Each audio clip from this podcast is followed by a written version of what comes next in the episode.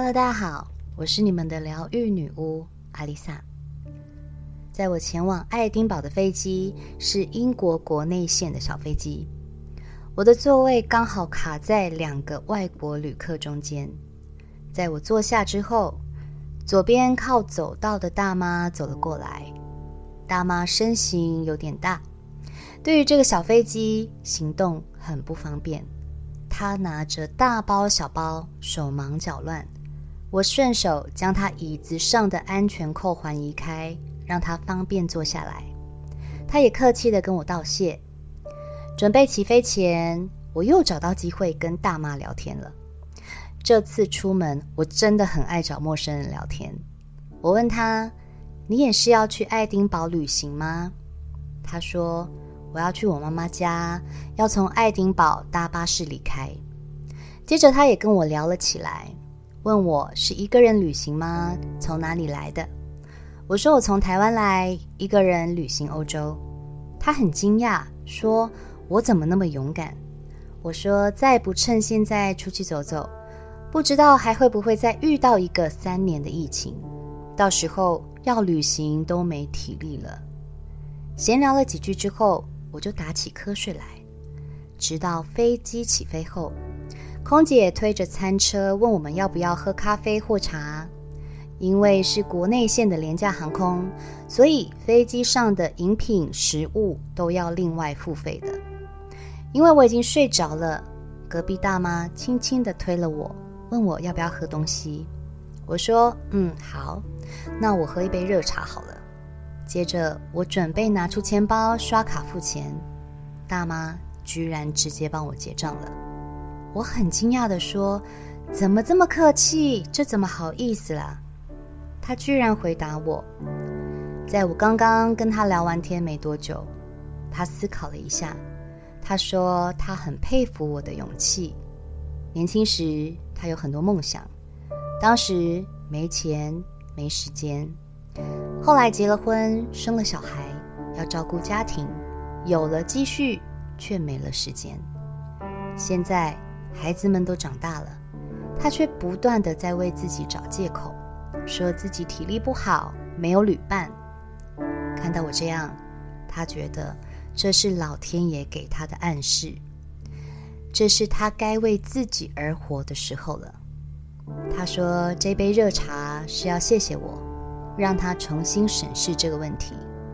他还有好多想去的地方，想做的事情。真的不应该再有借口，再继续浪费时间下去了。我听了真的很感动，也没有想到，只是话家常的闲聊会带给别人这样的启发。很多人早就忘了待在舒适圈里的熟悉与自在，渐渐放大生活中的琐事，养成了各种压力与身处困境时内心狭隘的格局。人一旦只选择舒适圈存活，就会失去冒险的能力。一旦没有冒险的能力，就得接受一成不变的生活。你喜欢现在的生活吗？我想，很多人的答案是否定的。这个状况就像你想去旅行，看看这个世界的美，但却找了一百个借口告诉自己，现在状况不允许。一样的道理，日复一日做着相同的事，面对相同的问题，就像鬼打墙一样，找不到方向，没有新的想法，人生失去了火花。这是你所选择的舒适圈，但是你却感觉不到任何舒适，百无聊赖，索然无味。每个人的人生就是在各种决定之下所呈现出来的结果。有人忙着埋怨现实，有人想办法扭转局势。不试着突破僵局的人，注定要在同一个回圈里无限轮回。二十岁要拟定人生方向，三十岁再拼事业经济，四十岁有了能力。却没了勇气。这个旅行我也是三年前就计划好的。我要独旅欧洲的意志很坚定。所存的钱在这次旅行也失血了一大半。我的旅行经费没有上限，不奢华也不穷游，想吃大餐就吃大餐，每天麦当劳跟便利店也不是问题，想住饭店就住饭店，住便宜的青年旅社也没关系，钱再赚就有。可是旅行的机会却不是时时刻刻都有。过程中当然也有莫名其妙喷不少冤枉钱的小意外，但我却不觉得可惜，因为我在旅程中解锁新技能，在挫败中学会冷静面对困境，在平静里重新认识自己。一个人旅行不用担心旅伴的情绪，不需要妥协、退让、容忍，我就是答案。我就是主宰，就算遇到突如其来的问题，也当它是个意外的乐趣。即使是一部喜剧电影，当然也不可能从头笑到尾。当大家听到我独旅去欧洲一个月，通常第一句就是“好羡慕”，第二句就是“我的英文太烂了，我去国外一定会 GG”。其实你从来不知道。你的英文绝对比你想象中的还要好，你绝对比你想象中还要优秀。虽然我是外语系，但是说真的，我的英文并没有想象中的这么好。我很讨厌背单字，所以有很多单字我根本就不会讲。我的程度大概就是跟国小生一样。所以在我第一次去欧洲独旅的时候，我很怕别人来跟我说话，能尽量不跟别人交谈就不交谈，因为我怕听不懂，怕不会表达，怕丢脸，怕被笑。第一次独旅的时候，我到语言学校短期读了几个星期，所以大部分的时间都在伦敦。我们的班级是以程度分班，当然以我的程度，大概就是国小的班级。那一次我才发现，原来一堆外国人根本不会讲英文，他们可能来自于西班牙、德国、法国或意大利，大部分欧洲国家的母语都不是英文，其实都是西班牙语系。看着一堆外国人在班上跟我一起学国小程度的英文，你说，你还需要为你的英文不好而自卑吗？表达有很多种方式，就像你对一个三五岁的孩子说：“宝贝，你今天看起来怎么那么忧郁？发生了什么事啦？”他会问你：“什么是忧郁啊？”这时候你会用其他替代的句子来表达“忧郁”这个词。如果你改口说：“宝贝，你今天看起来心情不好，发生了什么事啦？”他就会知道这是什么意思了。一样的状况放在国外，我就不相信，只要你想表达，别人会听不懂你的意思。网络上有很多教口语化的影片，他们总是说不要再说巴拉巴拉巴。真正的口语化是说巴拉巴拉巴。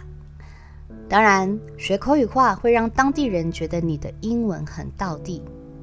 但是，如果只有短期旅行，我们要学的不是口语化，要学的不是你说的有多道地，而是学着表达。如果害怕自己讲不好会被笑而不去表达，那才真的会给自己带来更多困扰。你可以不用跟我一样找陌生人聊天，但是你总会有需要问路、找人协助的时候。在我刚开始的第一站，我的脑袋英文模式会自动开启，但是英文毕竟它不是我们的母语，说一句话之前需要一些时间用大脑去排列组合，这会让我的脑袋很累，到最后我根本也没在管什么过去式、完成式、过去完成式，反正说出来他们几乎都是可以理解的。甚至可以对答如流。谁管你文法对不对？重点是，除了母语是英文的国家之外，其他国家的人自己英文都不太好了，大家大概听得懂就好。另外，除了说，肢体语言也是很重要的。我有个朋友的英文真的烂到炸，但他不会在意面子问题。出了国，他的肢体语言没极限，他可以用夸张的动作表达出他想表达的。对方不会笑他，反而觉得他很有趣。人家这样也是自己走了很多国家。如果你真的英文辣到炸锅，又觉得肢体语言会让你很害羞，别忘了，我们还有时代的圣物 ——Google 翻译。在我一抵达巴黎之后，连要搭个计程车，计程车司机的英文是完全行不通的。除了直接把住宿资讯给他看之外，要问其他的问题，就用 Google 翻译直接放出来给他听就好了。有些地方计程车没办法开进去，司机会对你说一堆你听不懂的话。我也是使用 Google 让他对着我的手机讲，直接翻译成中文，一样可以沟通无障碍。所以你说，你英文不好，不敢一个人出国，其实在这个时代已经不是问题了。即使是我在飞机上遇到的那个英国大妈，她的英文肯定超级道地，但她也迟迟没有完成自己出国旅行的梦想。所有的问题就是自己借口太多了。撇开语言的问题。每个人心中都会有想要完成的梦想，不管是想旅行，或是想要完成某件事情，我们总会习惯给自己设下很多但书。我想怎样，但是怎样？一年一年就这样过了，八字连第一撇都没，总是在羡慕别人，总是想着等我有钱有时间。孩子长大的时候再去做，或是更消极的想着：我哪有那么好命？我哪有那个美国时间？我还有一堆账单、贷款要缴，我还有很多现实面的问题要处理。当这些信念植入你的脑袋里，你的潜意识自动就会把这个梦想归类于它仅仅就是一个梦想，而不是。可实现愿景，很多人无法朝着梦想前进，都是因为总是告诉自己“我想”，而不是“我要”；“我希望”，而不是“我相信”。等待时机却不计划。我曾经看过一个影片，他说：“当你想着你打算赚一百万美金的时候。”你的大脑听到的就是“打算”这两个字，但是你还有一堆打算要去做的事，所以这件事情怎么可能脱颖而出呢？如果你说我有一百万美金，而实际上你还差得远，这时候你的大脑就会惊醒，并且关注这件事情。这也告诉我们。意念会将你导向你想去的地方。就像三年前，我就知道我要去，我会去，而不是我想去。疫情一过，我就立刻订机票。当时我根本也还没有把任何的行程定出来，也不知道会花多少钱。买机票就是八字的第一撇，完成第一撇之后。接下来的事情自然而然就顺利的完成了。有句话是这么说的：你不想做，会找到一个借口；你想做，就会找到一个方法。在与英国大妈抵达爱丁堡之后，大妈要搭巴士离开，而我预计搭火车。跟大妈走到车站后，本来是要互相道别的。大妈好心的帮我问了站务人员火车的搭乘讯息，才发现搭火车跟搭巴士是差不多时间抵达的，火车的价格还更贵，而他要搭乘的巴士有经过我要去的目的地，他就约了我一起搭巴士，甚至还帮我付了巴士的费用。离开前，我们互相拥抱，他祝福我旅途平安，我祝福他实现旅行梦想。虽然我们不会再有任何交集，但是我相信这个随性的聚散离合，在我们的人生中一定都会留下值得纪念的篇章。关于这一集的照片，我一样会放在 IG 的线动上。限动的时间过了之后，我会把它存在限动的典藏里。大家有兴趣的话，可以上去看看我的分享哦。我是阿丽萨，我是你们的疗愈女巫，我在九又四分之三月台等你。